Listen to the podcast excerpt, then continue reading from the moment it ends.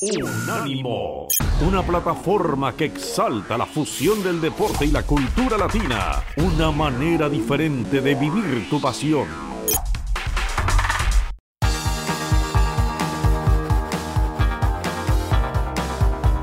Universo Premier, tu podcast de la Premier League. Con Álvaro Romeo, Leo Bachanián y Manuel Sánchez.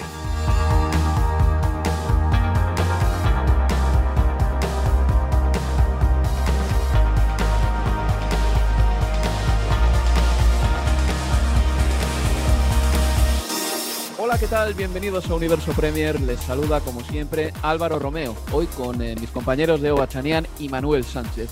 El programa de hoy va a orbitar en torno a la Liga de Campeones. No puede ser de otra manera porque esta competición tiene a cuatro equipos ingleses y los cuatro han pasado a octavos de final. Sabíamos ya que los ingleses estaban clasificados, pero todavía no teníamos claro si el Chelsea iba a pasar primero o no. Bueno, pues al final va a pasar segundo, porque el Chelsea regaló el primer puesto al empatar a tres con el Zenit de San Petersburgo en Petrogrado, como me gusta llamar a esta ciudad por este nombre. El Barcelona está eliminado de la Liga de Campeones. Esta es la gran noticia, creo yo, de toda la fase de grupos.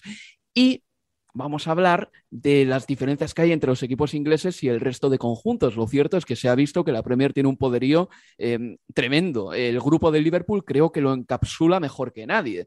El Big 3 de la Premier League con la excepción de ese desliz del Chelsea en San Petersburgo, está muy fuerte, está imparable. Y no hay más que ver, por ejemplo, que el Liverpool eh, le ha metido 11 puntos al segundo y que todos en ese grupo del Liverpool, el Oporto, el Atlético de Madrid, el Milán, tienen una diferencia negativa de goles y se supone que son grandes equipos. Hablamos del Oporto, hablamos del Atlético, que es el campeón español, y hablamos del Milán, que es el líder de la Serie A. En fin, que el 13 de diciembre será el sorteo de la Champions, un sorteo que será condicionado porque no se pueden enfrentar clubes del mismo país. El gol fuera de casa ya no tendrá valor doble en caso de empate, a lo que yo creo que nos vamos a acostumbrar muy rápido. Y a lo que no me termino de acostumbrar yo es a volver a ver partidos a puerta cerrada, como el del Allianz del otro día, como el del campo del Salzburgo. Pero es que lo cierto es que la COVID-19 está pegando muy fuerte ahora mismo en Europa, en este, en este momento en concreto, en el norte de Europa y en centro Europa. Y por ejemplo, ya les digo que el partido del Bayern de Múnich se tuvo que jugar a puerta cerrada, lo que no significó nada eh, positivo para el Fútbol Club Barcelona, porque terminó perdiendo ese partido de manera contundente contra el equipo de, de Julian Nagelsmann. Eh, sepan también que, a consecuencia del COVID, el Tottenham Gun ha sido suspendido, partido de la Conference League, porque hay un brote de COVID en el Tottenham y que todavía está por verse si el partido entre los Spurs y el Brighton de este fin de semana se jugará o no. La Premier League todavía tiene que pronunciarse al respecto. Así que nada, mm, los ingleses consiguieron los siguientes resultados. El Leipzig le ganó 2-1 al Manchester City, el City ya estaba clasificado como primero. El Milán perdió 1-2 con el Liverpool. El Liverpool ya estaba clasificado también, pero el equipo de Klopp quiere más, tiene hambre, tiene gula de fútbol, tiene gula de goles y marcó, entre otros, Divo Corigi, un futbolista que en Liga de Campeones tiene un idilio especial con el Liverpool. El Zenit empató a 3 con el Chelsea. Timo Werner marcó dos goles, dio otro a Romelu Lukaku. Seguramente esa fue la noticia mejor del Chelsea, que de repente cae a la segunda plaza y se mete en un pequeño brete porque le puede tocar el Bayern, entre otros equipos, o el Real Madrid, y el Manchester United empató a uno con el Young Boys. El Manchester United también estaba clasificado. Mason Greenwood anotó además un golazo. Esto es a grandes rasgos lo que ha dado de sí la Liga de Campeones en esta jornada número 6 y ahora vamos a analizarla en profundidad con Leo Bachaniano. Hola Leo, ¿qué tal? ¿Qué tal? Muy buenas, Álvaro. Y con Manuel Sánchez. Hola Manu. Hola Álvaro, ¿qué tal Leo? Bueno, pues aparte de la eliminación del Barcelona, Manuel, ¿qué es lo que más te ha sorprendido? ¿Qué es lo que te ha arrancado una sonrisa en esta semana de diciembre? Bueno, mm, sorprendido, sorprendido la eliminación del Barcelona, la verdad es que no mucho. A mí me sorprendió más ver a aficionados del Barcelona durante la semana y durante las horas previas, al partido que confiaban en, que, pudiera, en que pudieran pasar. Eh, me sorprendió, mm, bueno, no, diría que me, bueno, me sorprendió ver al Ajax otra vez goleando con, con, mucha, con mucha facilidad, con, con, bueno, la forma en la que han pasado la fase de grupos, que es espectacular, ganando los seis partidos.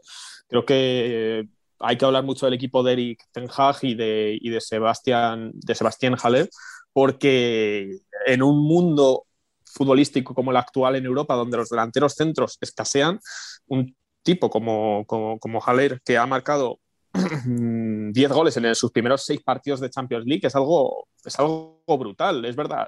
Además, es verdad que en Holanda, bueno, eh, tiene buenos registros porque lleva nueve goles en 14 partidos, pero lo que está haciendo en, en Champions League, que me parece que es muy reseñable porque ahora llega un mercado de invierno donde muchos clubes, entre ellos el Arsenal, por ejemplo, necesitan un 9 y a lo mejor eh, pues echan su mirada en, este, en este delantero. Esto es, bueno, a grandes rasgos por destacar algo que a lo mejor no sería tan, tan destacable en una jornada, eso que vimos un Atlético de Madrid sufrir muchísimo, que yo personalmente creo que no se merecían pasar, lo que pasa es que lo Porto pues, eh, fue un poco de eh, vacío de cara a gol porque tuvieron muchas ocasiones y daba continuamente la sensación de que la primera que iba a llegar el Atlético de Madrid iba a pasar. También me sorprendió lo poco mm, ofensivo, lo poco que lo intentó el Milán pese a, para, pese a estar eliminado, cómo se dejó ir el, Manchester City prácticamente en su partido y sobre todo el United Young Boys de ayer, que debutaron muchos jóvenes pero que probablemente pueda ser el, peor partido de la jornada sin ninguna duda debutó el hijo de Robbie Savage, eh, os acordaréis, de mm. Robbie Savage, y su padre estaba narrando el partido como, como comentarista. De hecho, me pareció un momento. Hermoso momento. Eh, se emocionó eh, Robbie Savage, evidentemente, cuando su hijo saltó al terreno de juego vistiendo la camiseta del Manchester United. Y yo diría una cosa: Robbie Savage ya no puede narrar ningún partido más del Manchester United en el que esté su hijo, porque no va a ser objetivo. Yo creo que debería decir, a partir de mm. ahora yo ya no hago ningún partido del Manchester United, porque si no estaremos hablando de un narrador que está viendo los partidos con una parcialidad que es inadmisible en una televisión por cable. Eh, parece que estoy echándole aquí un sermón a Robbie Savage y no he hecho nada todavía, ¿no? Pero me parece que BT tendría que tenerlo muy en cuenta. Sí, sí, sí, efectivamente. Eh, o sea, quedó muy bonito porque al final entró eh, Charlie Savage, entró cuando quedaban creo que dos minutos para el final y bueno, pues eh, habló de lo orgulloso que estaba él, de lo orgulloso que estaba su madre, de que era un momento que pensaba que no, pues, que no, no, se imaginaba que iba a vivir nunca, que, que, su hijo entrara en el terreno de juego sustituyendo a, Juan Mata jugando unos minutos en, Champions League, la cámara enfocó al hijo, enfocó también al padre en la grada, bueno, pues fue un momento muy bonito, pero es verdad que al final cuando tienes esta clase de intereses entre comillas, pues te puede, te puede mm, afectar a la hora de realizar un comentario u otro. Así que obviamente, pues en cierta parte esto era más, eh, más parcial ¿no? a, a, Robbie Sabat. Y Leo, ¿qué es lo que extraes de esta semana de Champions? A ver, de, lo más eh, puntual que es esta última jornada y a lo general, a ver, de, lo, de esta sexta jornada sí me quedo con una de las cosas que, más me, han gustado es la actuación del Liverpool, sobre todo teniendo en cuenta, chicos, que por ejemplo lo hizo sin, sin, eh, sin Van Dijk, sin Matip o sin Joe Gómez entre los centrales, porque ni siquiera con Alexander Arnold en el lateral derecho. A ver, repaso rapidito la línea de cuatro. Neko Williams, Nathaniel Phillips, Ibrahima Konate y Simicas. Podría haber sido tranquilamente quizás la línea de fondo del Liverpool la temporada pasada cuando sufría muchísimo con las lesiones, eh, con Tyler Morton en la mitad de la cancha, con, eh, con Minamino. Digo, en fin, aún así fue muy superior a un equipo que si bien del Milan podemos hablar siempre lo mismo en los últimos años, ¿no? que todavía no termina de realizar esa reconstrucción, pero aún así, en ese contexto del Milan, es el puntero de, la Serie A y lo pasó sin ningún tipo de problemas.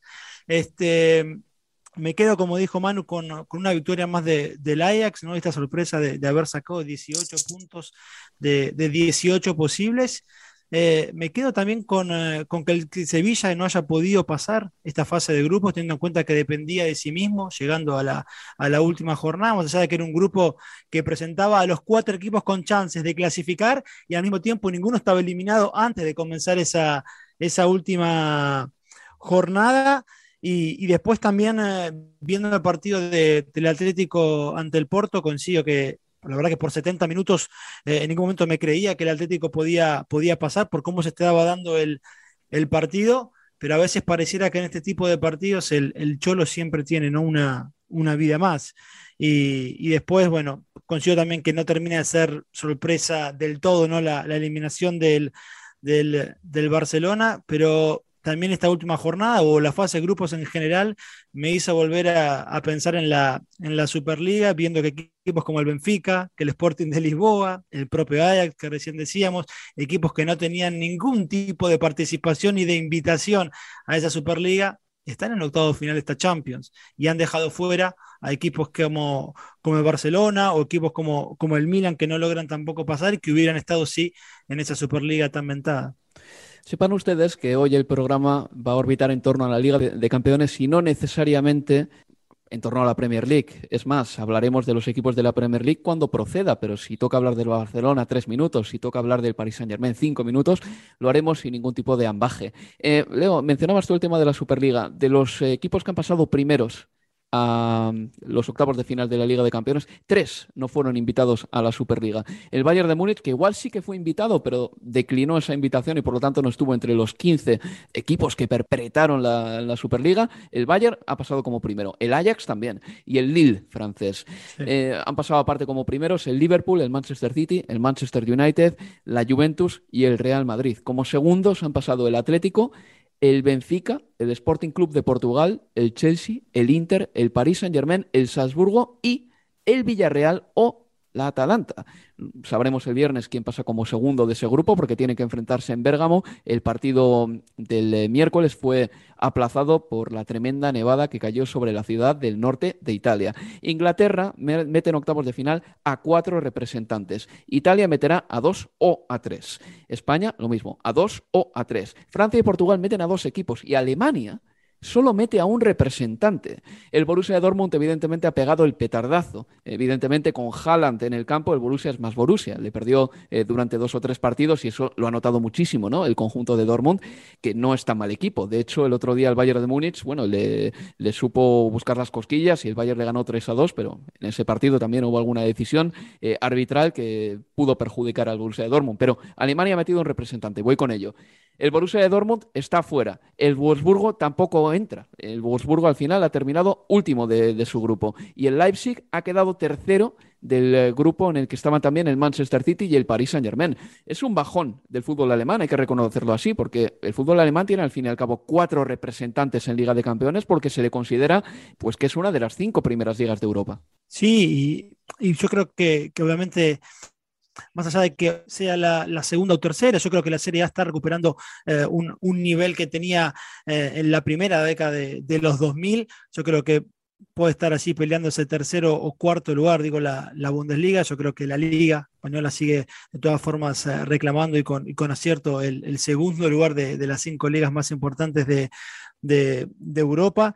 Pero sí, es verdad que es un, caso. Yo creo que de todas maneras, a ver, más allá del Leipzig, las semifinales de, de dos temporadas atrás, el coeficiente en general ¿no? de, la Bundesliga que le permitía a esos cuatro equipos ha sido casi siempre producto de, lo que hiciera sobre todo el Bayern Múnich y, un poquito menos, en menor medida, el, Borussia Dortmund. Pero me quedo también, eh, a ver, con, lo hecho por esos dos equipos eh, más pequeños, aún como por ejemplo vos los mencionabas recién, ¿no? El Lille siendo primero de, grupo, que no lo está haciendo del todo. ¿eh?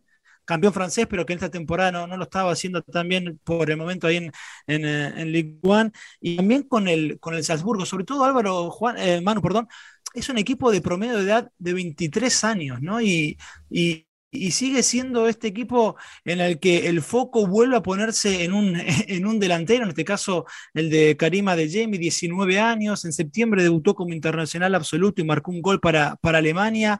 Eh, es un futbolista, un delantero más que se le suma a la lista del Salzburgo de Sadio Mané, Erling Haaland, de, de Pat Sondaka. No sigue siendo un Minamino también, absolutamente, Navi Keita.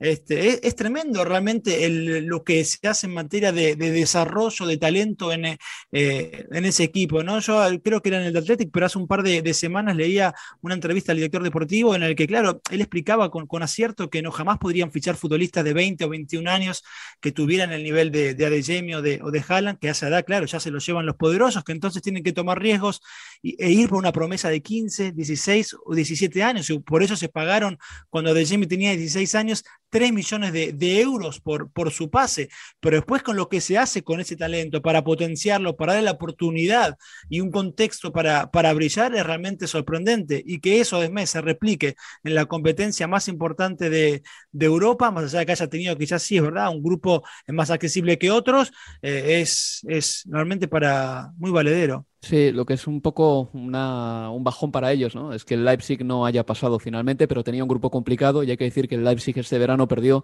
a Konaté, Upamecano, también Marcel Savitzer se fue, Dani Olmo ha estado lesionado durante gran parte de la temporada y el entrenador Jesse March no ha funcionado, es más, le cesaron, ¿no? Y tampoco el entrenador del Wolfsburgo, eh, Mark Van Pommel.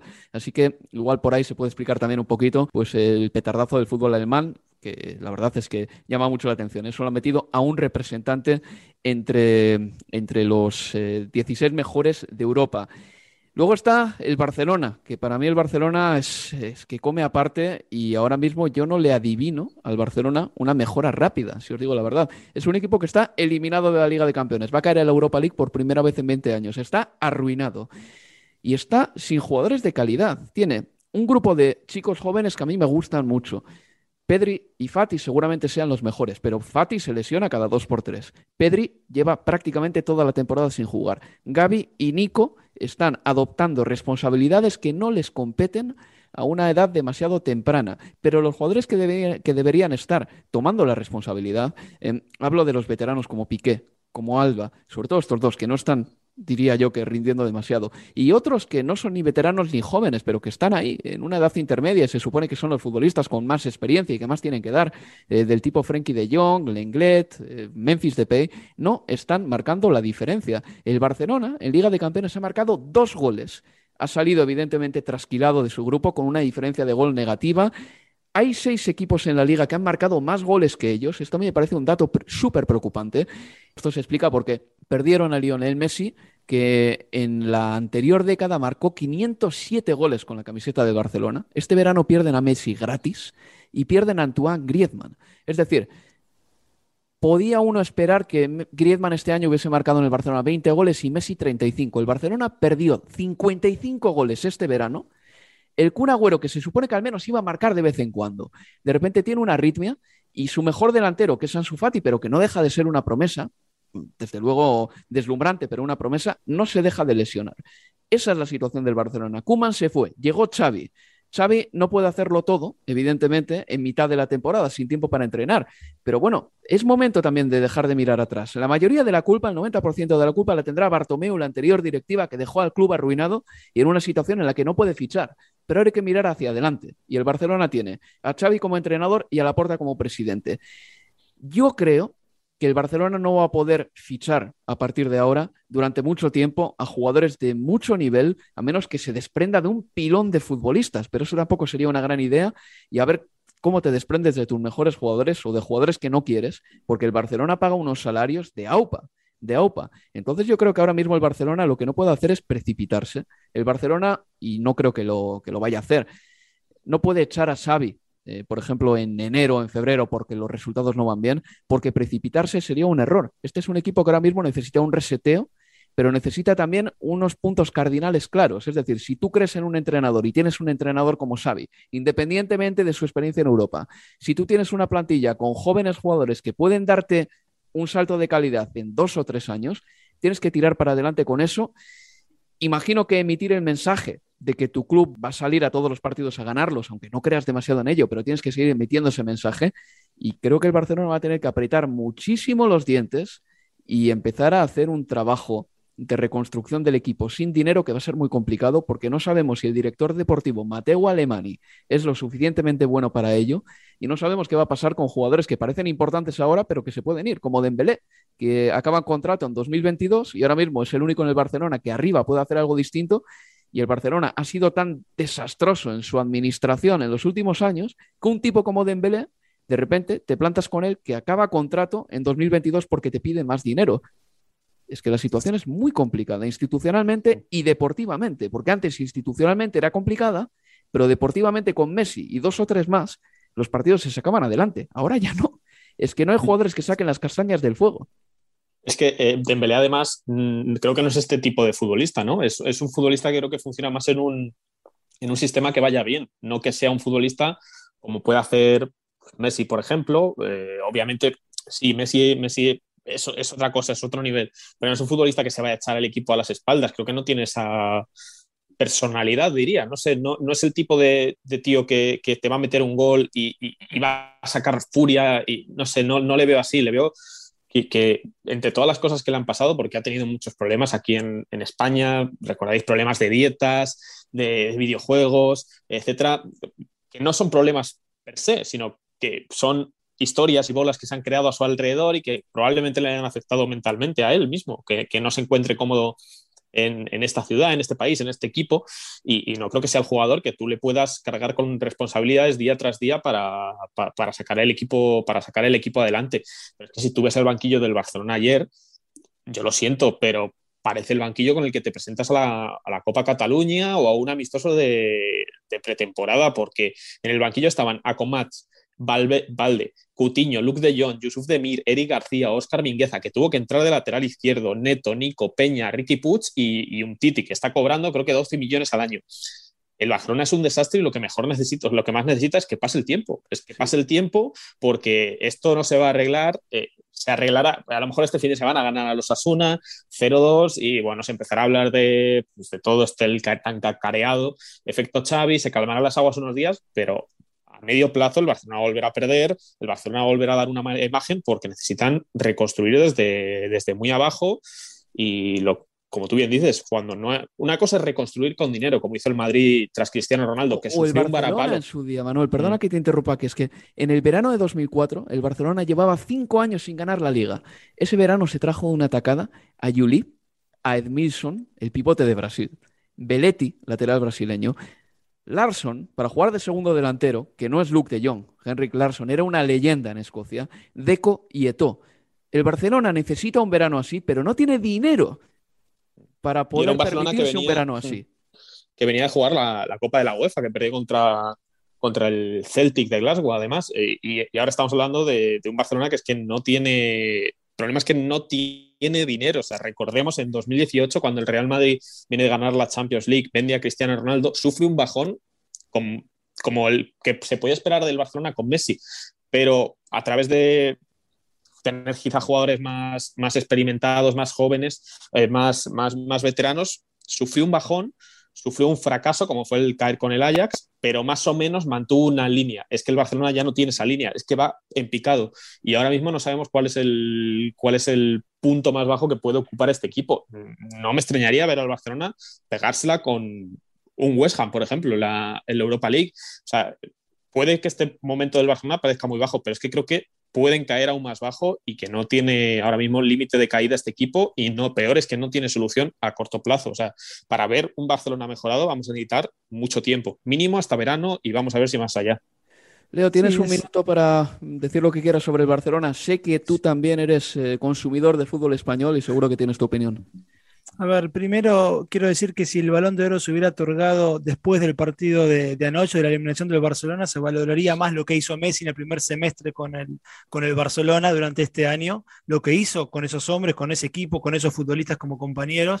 Y segundo, que es el peor de los mundos, el de hoy de Barcelona, por lo que venían explicando ustedes realmente. Está claro que tener dinero tampoco te asegura eh, una renovación exitosa mejor ejemplo que el Manchester United de eso no existe, eh, pero está claro que mejor hacerlo con dinero que sin dinero, con lo cual yo creo que no es una cuestión de, de uno, dos o tres mercados de, de, pases para el Barcelona, yo creo que esperan quizás un par de temporadas algo sombrías hasta que vuelva a salir el sol así por Cataluña.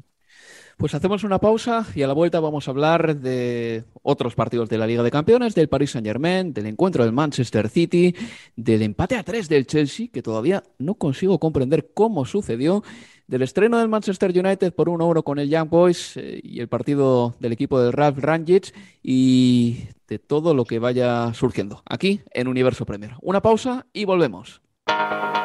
Universo Premier, tu podcast de la Premier League.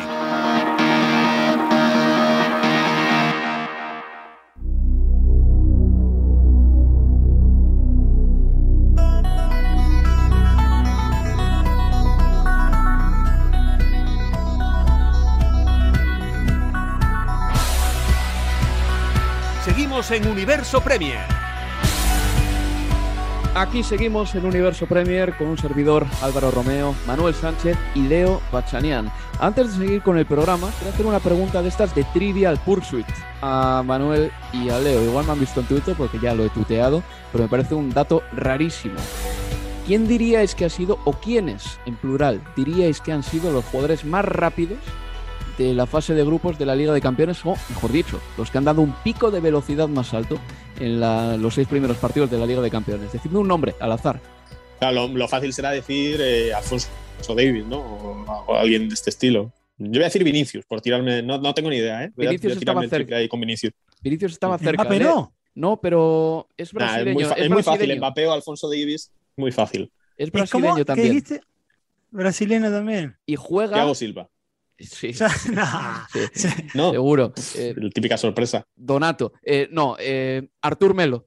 Y el segundo jugador más rápido, a la par, Josep Martínez, el portero suplente del Leipzig, que debió jugar un partido por ahí. Me parece increíble. Pero, ¿Pero ¿y qué hizo durante ese partido? Es que no sé. Imagino que saltaría hacia adelante y que eso le computaría como carrera o algo por el estilo, un salto rápido, con mucha flexión de piernas o algo así. Artur Melo, vale, bien. Igual en un metro cuadrado es más rápido que, que Usain Bolt, pero eh, eh, esos son los dos jugadores que han dado el pico de velocidad más alto en eh, la fase de grupos de la Liga de Campeones, 38 kilómetros por hora, 38,7 para ser más exactos, para que veáis. Pero es verdad que Vinicius estaba por ahí, Manuel. Vinicius estaba, mm. creo que por encima de Mbappé y que otros muchos.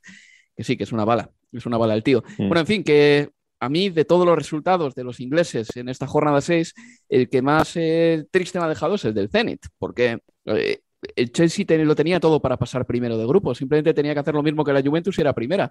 Y por mucho que Timo Werner marcase dos goles, por mucho que Romero Lukaku anotase también, que es genial tenerle de vuelta, encajó tres tantos en Petrogrado y antes, el fin de semana, había recibido tres goles más contra el West Ham United. Seis goles encajados en dos jornadas para la que se supone que es la mejor defensa de Europa, Leo.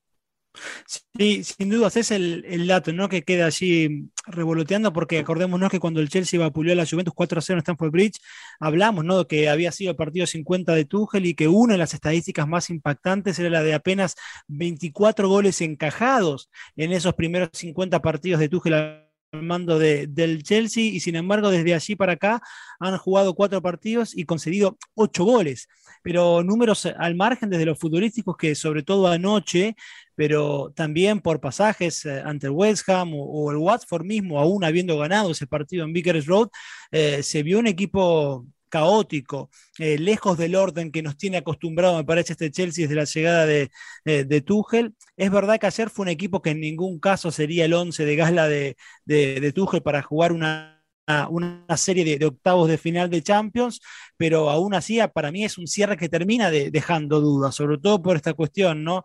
De dos partidos consecutivos donde encajan tres goles y que además hacer, sobre todo en la primera parte, de no ser por Kepa, pudieron haber sido muchos más y con acciones de juego muy, pero muy parecidas, ¿no? Con la, línea de tres queriendo achicar prácticamente a la altura de la mitad de la cancha y un pase filtrado simple de un futbolista del Zenit dejaba mano a mano a un hombre ante, ante Kepa.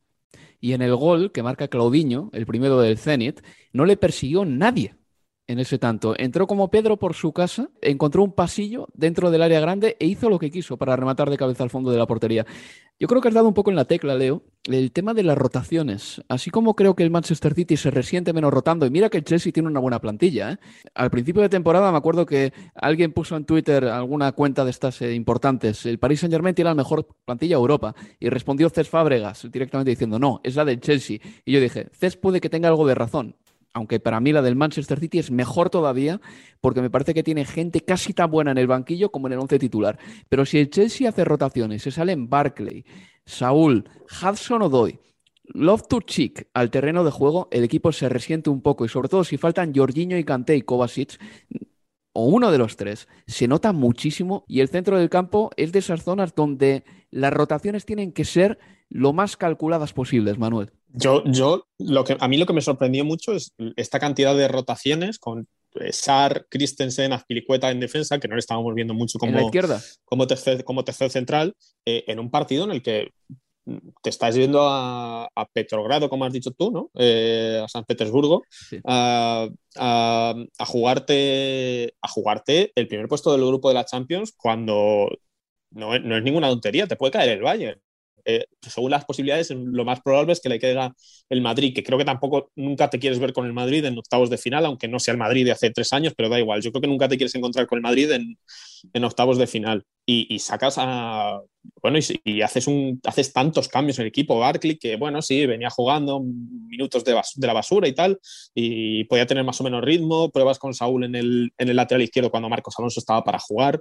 Eh, vale, metes a Werner y Lukaku en punta, como eso obviamente, es, obviamente funciona, estabas garantizándote gol arriba, pero esta serie de rotaciones en un partido tan importante, de verdad que no, que no lo entiendo. No lo entiendo porque, vale, sí, venías, la, la Premier es muy importante, obviamente, más ahora que, que has perdido el liderato, pero la Champions es la Champions y te puedes ir a, es que te puedes ir a casa, es que como el lunes salga la bola del Bayern de Múnich para el Chelsea, pues va a haber mucha, va a llamar a Abramovich, que además estuvo ayer en el, en el estadio, que no se prodiga por, por, por, X razones mucho los partidos de Stanford Bridge con el, con el Chelsea y, para un partido que, que, pudo ver a Abramovich, como vea que el lunes le cae el Bayern de Múnich, va a llamar a Tuchel y va a decir, oye, eh, ¿qué, ¿qué, pasa? ¿Por qué, por, qué, ¿Por qué tanto cambio? No, no lo entiendo.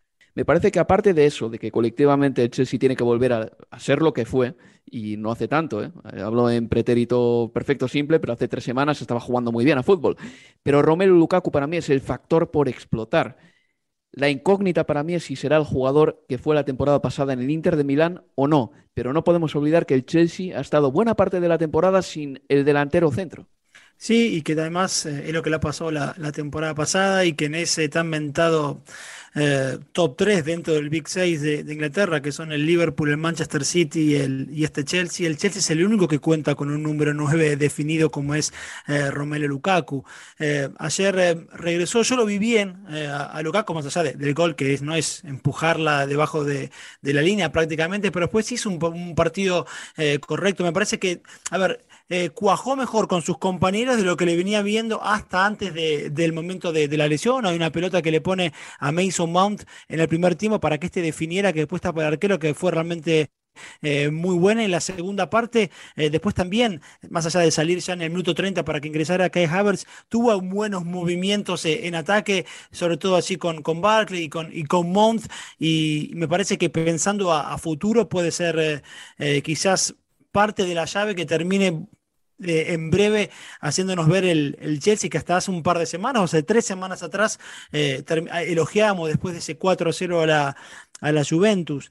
Pero a mí me sigue quedando la duda, aún así, con, esta, con este buen regreso de, de Lukaku, si es un, un, hombre para jugar de espaldas continuamente ante los centrales rivales, lo que necesita este ataque del Chelsea para, para tener la, la velocidad y, la dinámica que puede, teniendo en cuenta los futbolistas que tienen por, por detrás, como Mount, con Pulisic, que si está bien, es un chico que debiera ser titular para mí, Pulisic. Pero bueno, es que es eso, que nunca termina de estar del todo bien. Pero bueno, veremos en, definitiva cómo se termina acoplando Lukaku en este nuevo regreso y si lo de Werner es eh, apenas una, una, noche de verano en un largo invierno del alemán. Creo que el partido que tiene el Chelsea este fin de semana puede ser propicio para recuperarse porque el Leeds es un equipo que te atosiga, que te incomoda, pero que también concede mucho, ¿no? Eh, además viene el Leeds de empatar a dos con el Brentford en un partido que no fue perfecto por parte de los eh, hombres de Marcelo Bielsa y yo creo que ese partido puede ser interesante. Por cierto, no sé si visteis a Víctor Horta, el director de fútbol del Leeds United, hecho un basilisco, Manuel, al término del partido contra el Brentford, diciéndole a alguien, no sé a quién, a alguien de la grada, que se callase. Sarap, Sarap, todo el rato le estaba diciendo lo mismo. Sí, sí, o sea, eh, eh, escenas típicas que he visto yo eh, a la salida de discotecas inglesas a las 3 de la mañana, o sea, igual, el, enfado de Víctor, la verdad. Ningún sentido. Brutal, brutal. O sea, sabemos cómo, sabemos cómo es y o sea, sabemos que es un tipo muy, muy, que, que lo siente mucho todo y que cuando piensa algo, lo dice, cuando siente algo lo, lo, expresa, como cuando le hemos visto con los, con los cuando le vimos con los prismáticos en referencia al, al Derby County, con, los, con, los, con, el, con el espionaje, con, una bandera de, de Moderdonia, bueno, lo hemos visto hacer de, todo y creo que, que, a veces, bueno, es una imagen que, que, obviamente, pues por suerte no llegó a mayores, pero que también pues, expresa ese esa pasión de Víctor Horta y también un poco la situación del Leeds que no, que no es fácil, ¿eh? No, no es fácil, porque el equipo el otro día, bueno, sacó eh, un punto sobre la bocina en ese partido contra el Brentford, empató con un gol de Patrick Manford en el tiempo de descuento y a esa jugada ya había ido a rematar el córner también eh, el portero. Además que el Leeds United, ojo, eh, que para este fin de semana tiene las eh, dudas o bajas de Phillips, de Cooper, de Banford, de Rodrigo. No va a ser fácil para el Leeds ese partido en Stamford Bridge porque seguro que el Chelsea está rabioso también y cuando las cosas no van bien en el Chelsea, Thomas Tuchel es de los que suelta un par de gritos en el vestuario. Vamos ya con, rápidamente con la derrota del Manchester City por dos goles a uno. Anotaron, anotaron para el Leipzig Soboslai y Andrés Silva, para el Manchester City Riyad Mahrez tras un centro magnífico de Zinchenko a lo Kevin De Bruyne prácticamente. ¿Cómo veis al Manchester City ahora que se ha puesto líder de la competición y en segundo lugar si esta derrota eh, se va a quedar simplemente en una anécdota o no. Yo soy más de pensar que va a ser una anécdota que va a terminar siendo algo sustancial, sobre todo pensando en lo que fue eh, el fin de semana por Premier ante el Watford y sobre todo en la primera parte donde realmente vimos un, fútbol eh, exquisito, con un eh, Phil Foden jugando bien abierto por, por banda y, haciendo estragos, con un Grillis que le costó, que se perdió tres o cuatro situaciones de peligro eh, claras, que eh, ayer cambió porque ante el Watford lo vimos en una posición de, número 10, jugando por, por dentro, por detrás de, del falso 9, y sin embargo ayer él por momentos le tocó ser ese, ese falso 9 con Foden y, y Mares a, a, a los costados. Sigo esperando más de, Kevin De Bruyne, es verdad, volvió unos 15 minutos ante el Watford después de, dar positivo de, coronavirus, ayer jugó desde el arranque, pero bueno, estamos, yo creo que todos, ¿no? Esperando el, Kevin De Bruyne que, conocemos. Creo que Cancelo sigue dejando en claro la diferencia que hay con Sinchenko en ese lateral izquierdo. Obviamente lo digo a favor de, del futbolista portugués. Y, y Nathan Ake, otro que sigue sin aprovechar esas oportunidades que tiene y que te, uno termina, o por lo menos yo termino pensando que nunca realmente la, la, va a aprovechar y que en algún momento será ya moneda de cambio en algún uh, mercado de pases eh, este central, el ex hombre del Chelsea y, de, y del Bournemouth.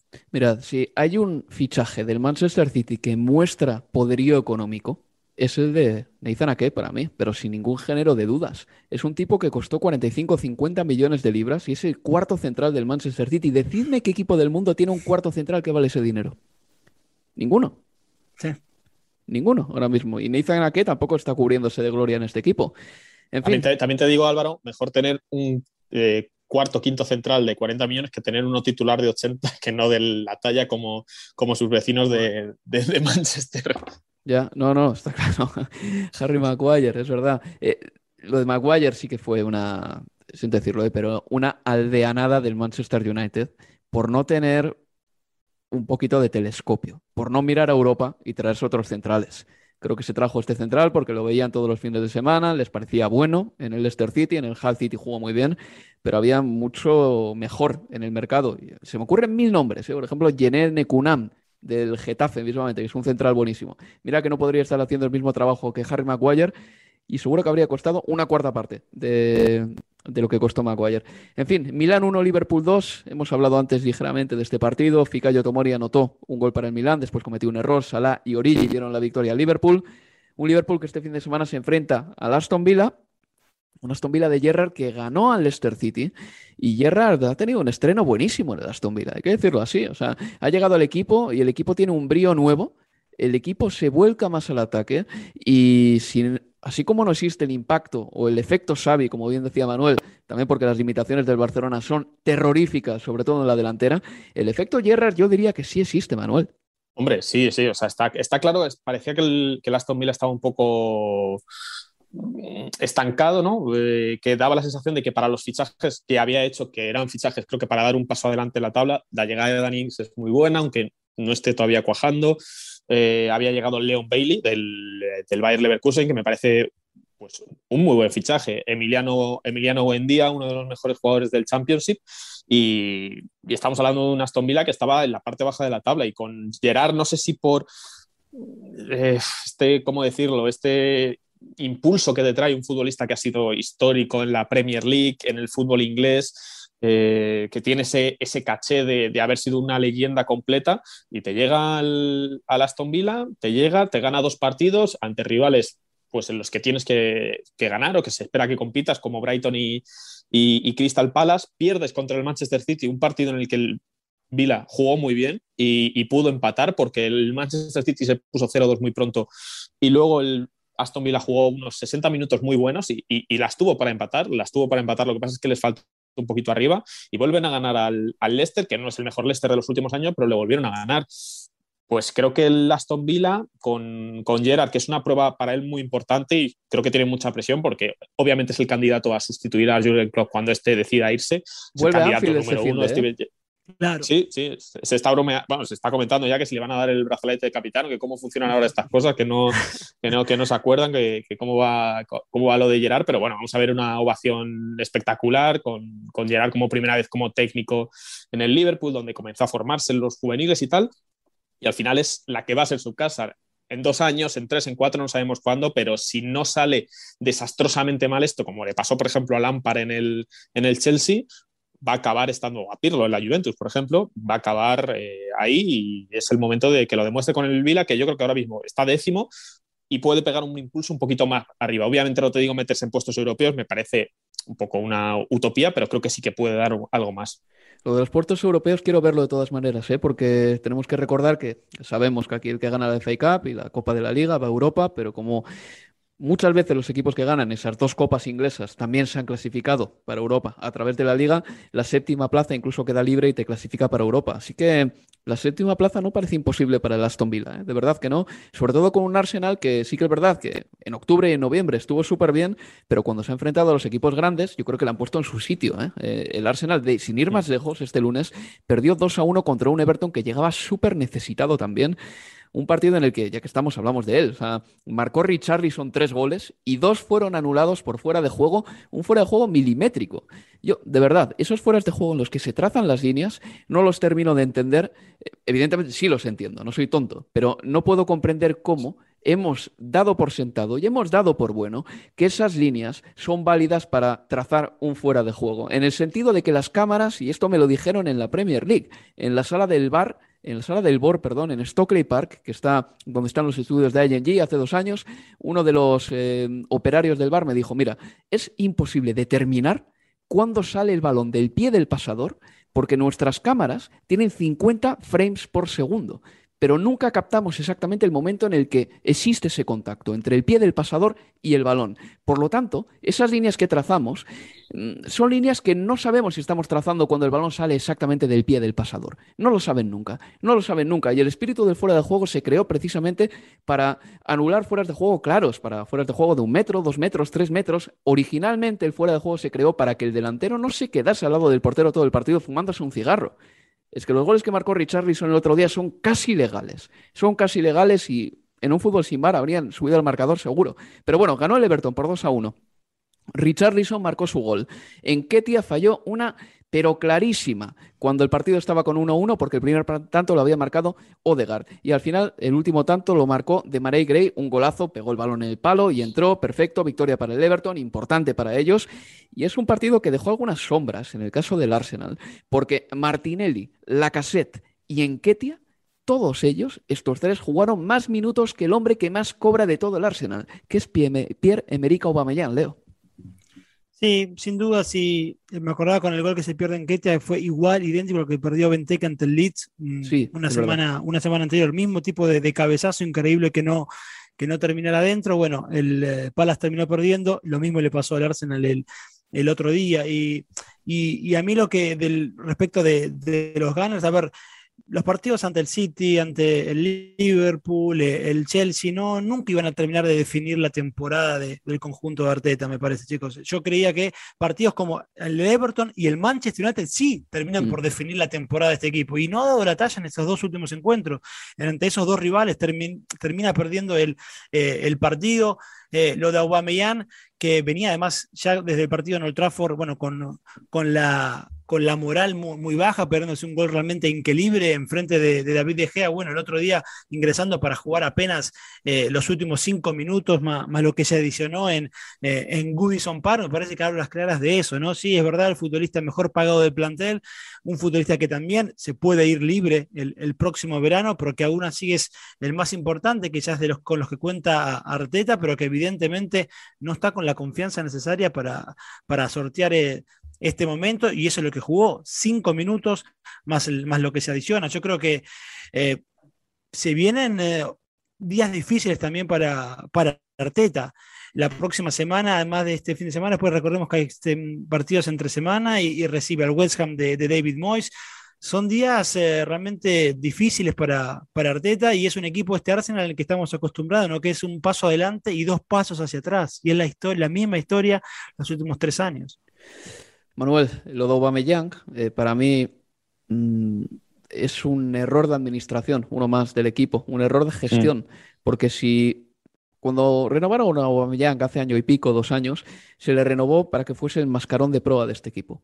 Y ya Mikel Arteta, creo recordar que estaba en este Arsenal cuando se le renovó a Aubameyang, ¿no? Estaba seguro, estaba seguro. Es decir, Mikel Arteta participó, porque participa directamente de todas estas decisiones, eh, participó de ello. Y se supone que si le renuevas a Aubameyang es porque crees infinitamente en este jugador y crees que va a ser el hombre eh, por el que merece la pena gastarse muchísimo dinero, pagar un montón de sueldo, eh, porque te va a sacar las castañas del fuego. Y ya sé que Aubameyang no está bien esta temporada, pero creedme, en Ketia no te da la misma garantía de gol que Aubameyang, la cassette, por lo que hemos visto en Premier League en estos cuatro años, tampoco, y Martinelli, desde luego, todavía no. No, es lo que estamos Martinelli llevaba desde mayo sin marcar un gol cuando el otro día eh, marca aquí, sí, al Newcastle, eh, desde mayo sin marcar, sin marcar un gol. Un futbolista que vino de categorías inferiores de Brasil, que despertó mucha, mucha, mucha atención en sus primeros, sus primeros partidos, cuando tenía 18 años, tal, pero con la cassette fuera, con Aubameyang, que lleva cuatro goles, creo, en la Premier y no vale lo que le costó al Arsenal renovar a, a este futbolista.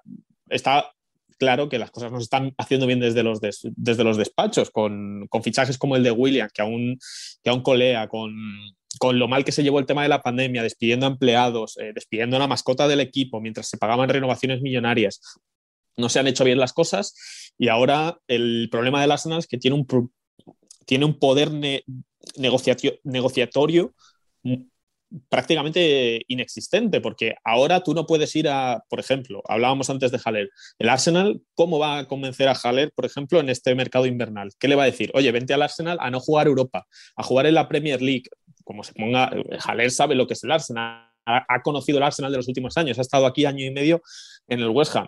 No creo que se quiera meter ahí, ¿no? ¿Cómo va a ir el Arsenal a convencer a un futbolista como Haller, por ejemplo? Es imposible si no juegas Champions. Lo tiene muy negro, la verdad, el Arsenal para el próximo mercado invernal. Así es. Pues nada, hasta aquí nos ha dado el tiempo hoy. Manuel, Leo, muchísimas gracias. ¿eh? Un abrazo, chicos. Un abrazo. Y les recuerdo que este fin de semana nos podrán escuchar con el Norwich City Manchester United. No se lo pierdan, amigos. Adiós, adiós, adiós.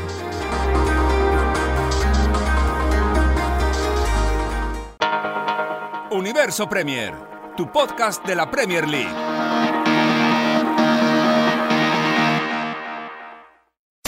Unánimo, una plataforma que exalta la fusión del deporte y la cultura latina, una manera diferente de vivir tu pasión.